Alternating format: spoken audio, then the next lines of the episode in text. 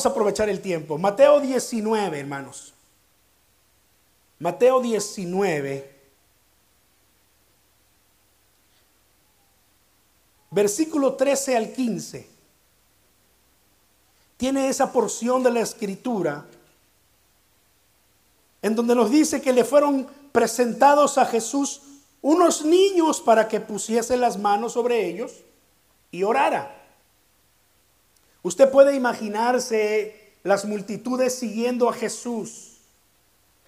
La Biblia nos, nos dice que, que había miles que seguían a Jesús a todas partes.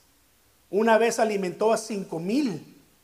Y recuerde que en los tiempos bíblicos se contaban los hombres nada más. No contaban mujeres y no contaban a los niños cultura hebrea. Eh, la cultura hebrea en ese tiempo era muy machista. Bueno, en ese tiempo todavía conservan algo de eso en el oriente. Pero en el, en el, tiempo bíblico, cuando contaban, no contaban a las mujeres ni a los niños. Así que si Jesús alimentó a cinco mil hombres, los expertos en la Biblia dicen que muy posiblemente seguían a Jesús alrededor de unas diez mil personas.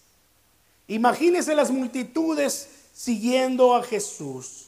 Y Jesús enseñando en diversas partes de, la tierra santa. Y entonces de pronto llega a un lugar y hay un grupo de padres que tienen fe en Jesús. Que creen que Jesús es el Hijo de Dios.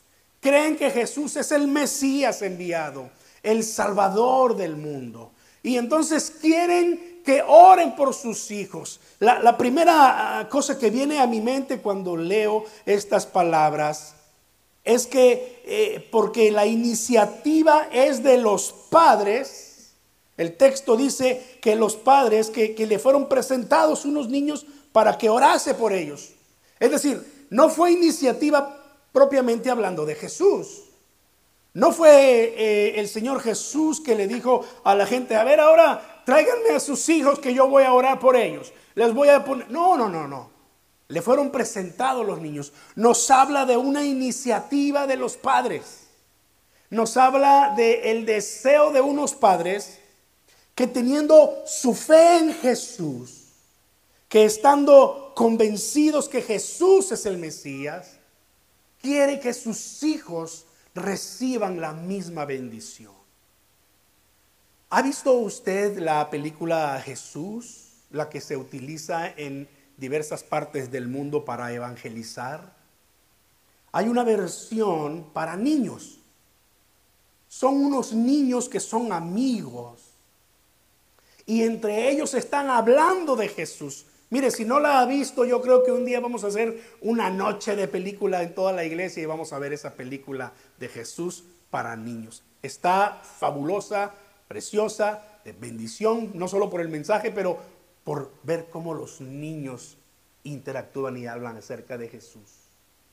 Pero todo eso es y siempre va a ser porque hubieron padres preocupados Hubieron padres interesados, hubieron padres que dieron ese paso en buscar a Jesús y presentar a sus niños para que Jesús los bendijese. Así que la primera enseñanza que sacamos nosotros de este episodio es, y yo como padre estoy interesado en que mis hijos sean bendecidos por Dios. Me interesa a mí o hay que le hagan como quieran. Hay un personaje muy, muy popular, muy famoso. De hecho, se hizo famoso el año pasado por darle una cachetada en plena presentación de los Óscares a otro, a, otro artista. Ya sabe de quién estoy hablando, ¿verdad? Se hizo famoso por eso. Pero ya era famoso por todo lo que hace. Él llegó a decir, y yo no le voy a enseñar a mis hijos qué religión seguir. Yo les voy a dar libertad de que sean y hagan lo que ellos quieran. Por supuesto, ninguno de sus hijos tiene absolutamente ningún, ningún fundamento sobre el cual tomar una decisión propia de ser quien son. Es difícil para los niños tomar una decisión de ser quienes deben ser cuando no hay ni un fundamento en donde ellos puedan plantarse y decir, esto es lo que soy, esto es lo que quiero ser, tanto para bien como para mal. El problema es que nosotros los padres no nos preocupamos por el que nuestros hijos aprendan lo que nosotros hemos aprendido y sepan lo que nosotros sabemos. La pregunta vuelve a ser para nosotros, padres, familias, ¿estamos interesados? Porque si estamos interesados, vamos a hacer lo que tenemos que hacer para atraer a nuestros hijos y que conozcan al Dios que nosotros estamos conociendo. Que conozcan al Señor que nosotros conocemos, que adoren al Señor que nosotros adoramos. Pero el texto sigue diciendo, le fueron presentados unos niños para que pusiese las manos sobre ellos y orara. Pero los discípulos los reprendieron. Los discípulos de Jesús regañando a los padres, diciéndoles algo así como que, eh, eh, eh, ¿por qué molestan al maestro? ¿No saben que el maestro está para cosas más importantes? ¿Qué acaso no saben que el maestro no se ocupa de estas cosas? No me lo abrumen, por favor. Miren las multitudes, cómo lo siguen, cómo lo aprietan. Y ustedes vienen todavía a darle más trabajo. No lo molesten, por favor. Yo me imagino a los discípulos regañando a la gente. Me imagino a Pedro, que era eh, algo así como algo, algo gruñoncito, eh, eh, molesto con la gente, hablándole fuerte a la gente. ¿No les ha tocado ver hermanos en la fe que son medios enojones,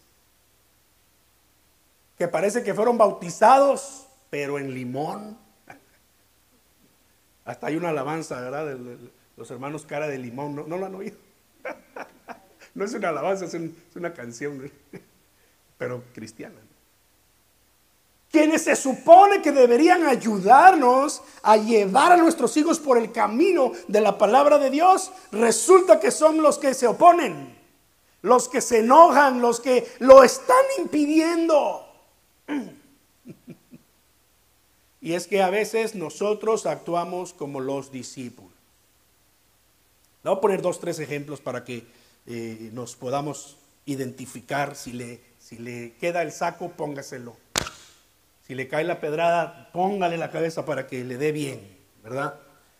La primera eh, eh, cosa que, eh, podemos ver cómo los padres a veces actuamos como los discípulos es cuando no nos interesamos en que nuestros hijos conozcan la palabra del Señor. Se acerquen al Señor y amen al Señor como nosotros decimos amar. Si usted y yo como padres, si usted y yo como familia no nos interesamos, no procuramos, no les ayudamos a encontrar el camino, estamos actuando como los discípulos. Se lo estamos impidiendo. Jesús eh, eh, tiene que regañar a sus propios discípulos y les dice, dejen a los niños venir a mí y no se lo impidan porque eso estaban haciendo. Los niños querían conocer a Jesús, los niños querían estar cerca de Jesús, pero los discípulos no lo dejaban. Wow. Otra de las formas en que actuamos como los discípulos es cuando no tenemos un corazón de niño.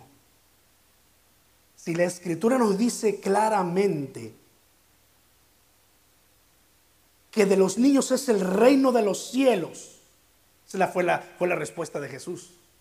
Déjanos, dejen a los niños venir a mí, no se lo impidan. De ellos es el reino de los cielos.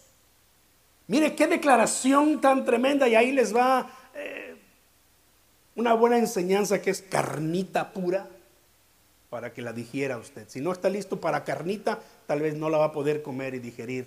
Se lo voy a tener que hacer en papilla para que se lo coma en papilla. ¿Me explico?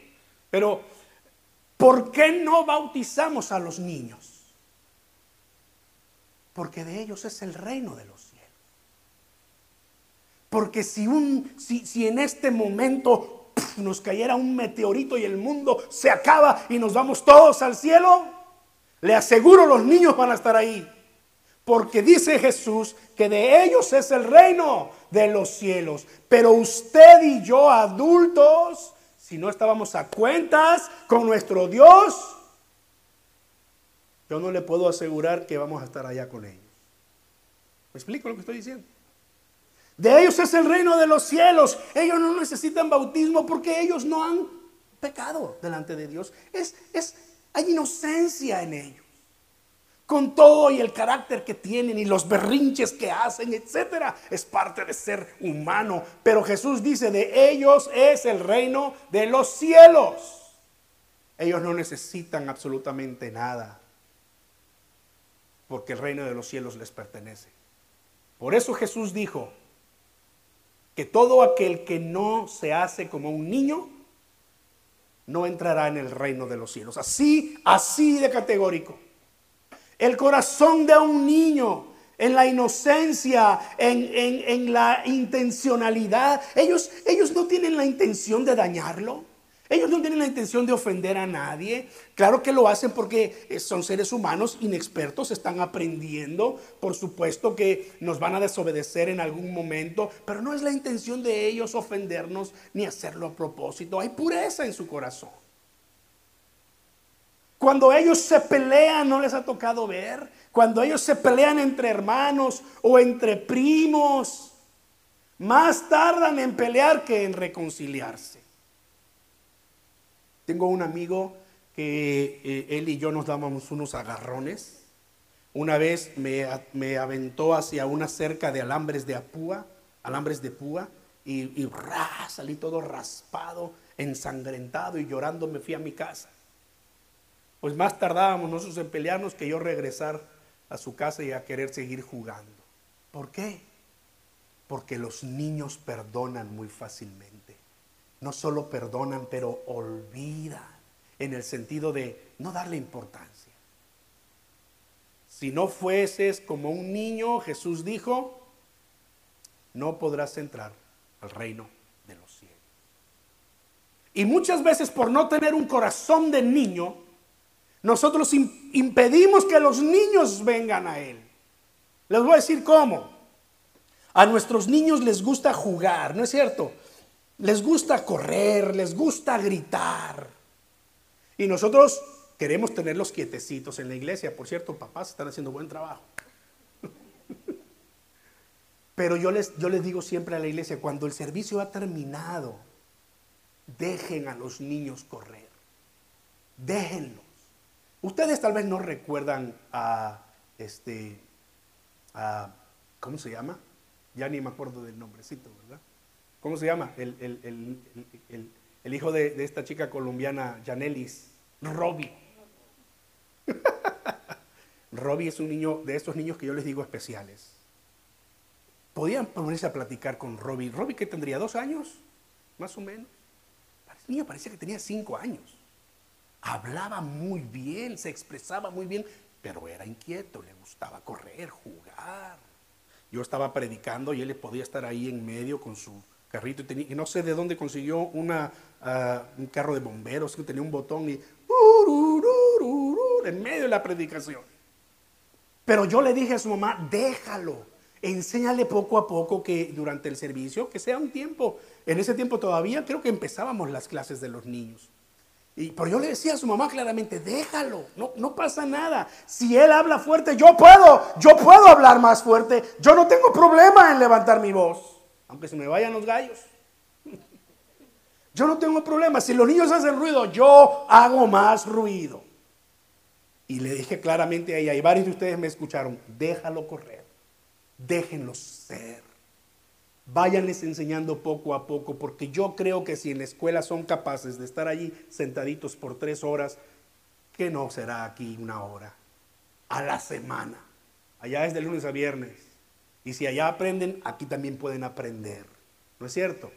Pero eso es diferente al hecho de estar de enojones. Este, estos chamacos tan escandalosos. Mira, hermano, yo he estado en iglesias en donde los, los sugieres, los eh, eh, diáconos, los ancianos gobernantes, no sé cómo les llamen en las iglesias, los que están ahí afuera atrás cuidando. Les dan una regañada, no solamente a los niños, hasta a los padres les dan regañadas. Y he conocido familias que se están acercando al Señor, que se terminan alejando de Dios por culpa de ese tipo de discípulos enojones, como los de nuestra historia. Jesús tiene entonces que interrumpir la vida de esta gente y decirles, hey, dejen a los niños venir a mí.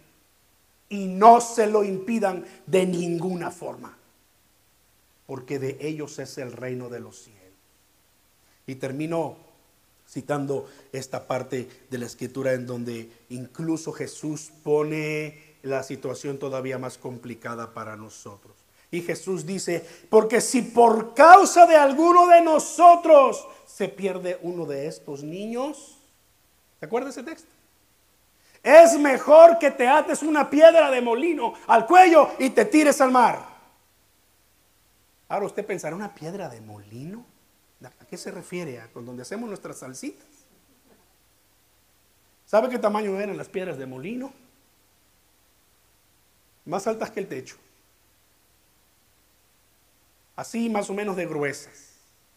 Piedra pura dando vueltas alrededor para moler el grano, para moler lo que tuviera que molerse. Un caballo o un burrito lo tenía que jalar para que esto pudiera ocurrir. Una piedra de molino que te la ates al cuello y te vayas al mar y te tires al mar con la piedra de molino atada al cuello.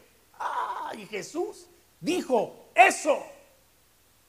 Ahora, tranquilos, no estaba hablando literalmente, pero sí era serio en decir para mí los niños son tan importantes que no tenemos que dañarles la vida. Hay una gran responsabilidad que nosotros como padres, como adultos tenemos. Y más vale que nos alineemos a lo que Dios dice porque le vamos a dar cuentas a Dios. ¿No es cierto? Así que dejen que los niños vengan al Señor. No se los impida porque de ellos es el reino de los cielos. Ora conmigo.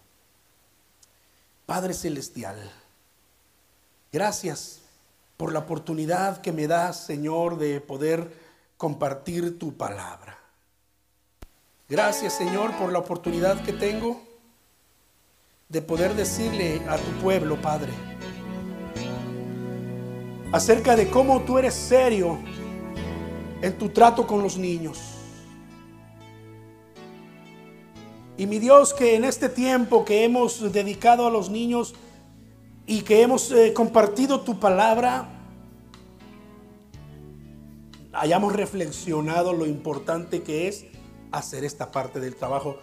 Yo como padre con mis hijos, cada uno de nosotros, pero también como iglesia, como seguidores tuyos, como, como cristianos. Mi Dios, porque te vamos a dar cuentas a ti el día del juicio final si es que hemos dañado la vida de algunos de ellos. Padre, gracias por el privilegio de tener entre nosotros en esta iglesia niños y jóvenes que nos recuerdan que necesitan de ti. Ayúdanos a ser un ejemplo para ellos, a guiarlos por el camino de tu palabra, Señor. Gracias por este privilegio. Y Señor, que en el resto del tiempo hoy podamos seguir celebrando, no solamente al tomar la cena del Señor, pero también, Señor, al participar de los alimentos juntos, que podamos traer gloria a tu nombre Señor, compartiendo, como dice tu palabra, unánimes juntos. Así que, Señor, tómanos en tus manos en este día, Padre. Y prepara nuestros corazones, porque queremos acercarnos a tu mesa espiritualmente a través de este jugo de la uva y del pan, Señor. En el nombre de Jesús. Amén. Amén. ¿Por qué no terminamos tomando la cena del Señor juntos, hermanos? Antes de ir y comer, vamos a tomar la cena del Señor.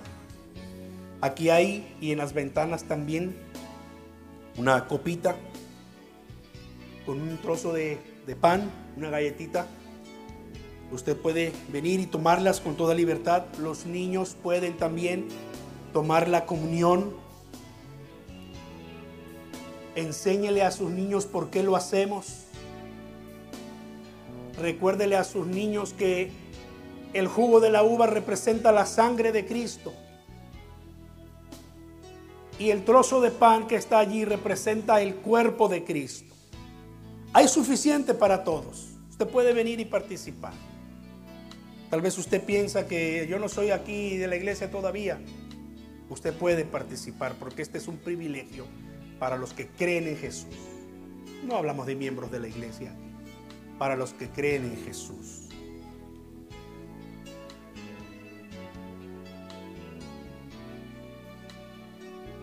Dice la escritura que en la noche que Jesús fue entregado, tomó pan y lo bendijo.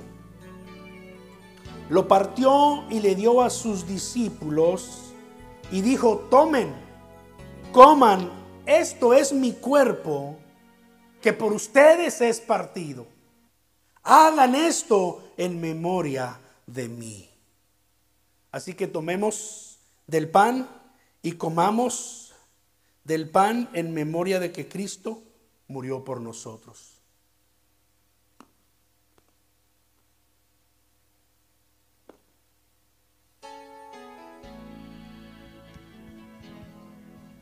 Señor, gracias por el privilegio de conocerte y de recibir el beneficio de tu muerte en la cruz.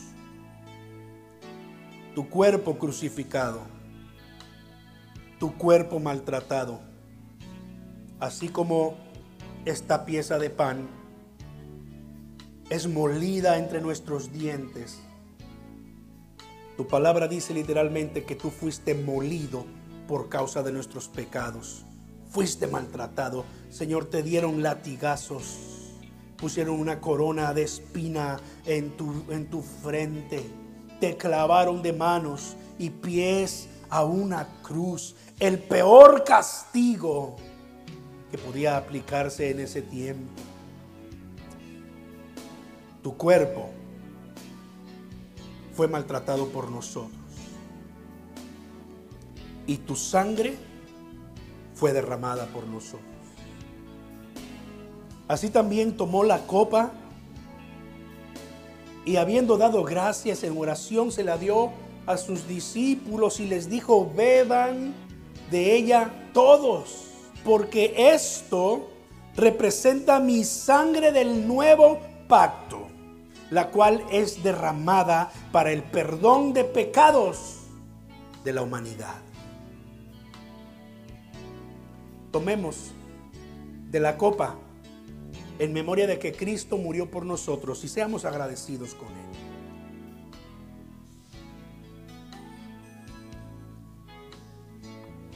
Bendito Padre, gracias. El Evangelio sigue diciendo, les digo que desde ahora no beberé más de este fruto de la vid hasta aquel día cuando lo beba nuevo con ustedes en el reino de mi Padre. Un día, Señor, estaremos para siempre contigo en tu presencia y tomaremos un vino nuevo. Oh mi Dios. No puedo siquiera imaginarme cómo será eso, pero lo anhelo con todo mi corazón. Estar en tu casa, en tu presencia para siempre. Bendice a tu iglesia, mi Dios, que tu sangre derramada en la cual creemos, en la cual hemos sido lavados, guarde nuestras vidas en santidad hasta el día que vengas por nosotros en las nubes, Señor. En el nombre de Jesucristo, gracias. Amén.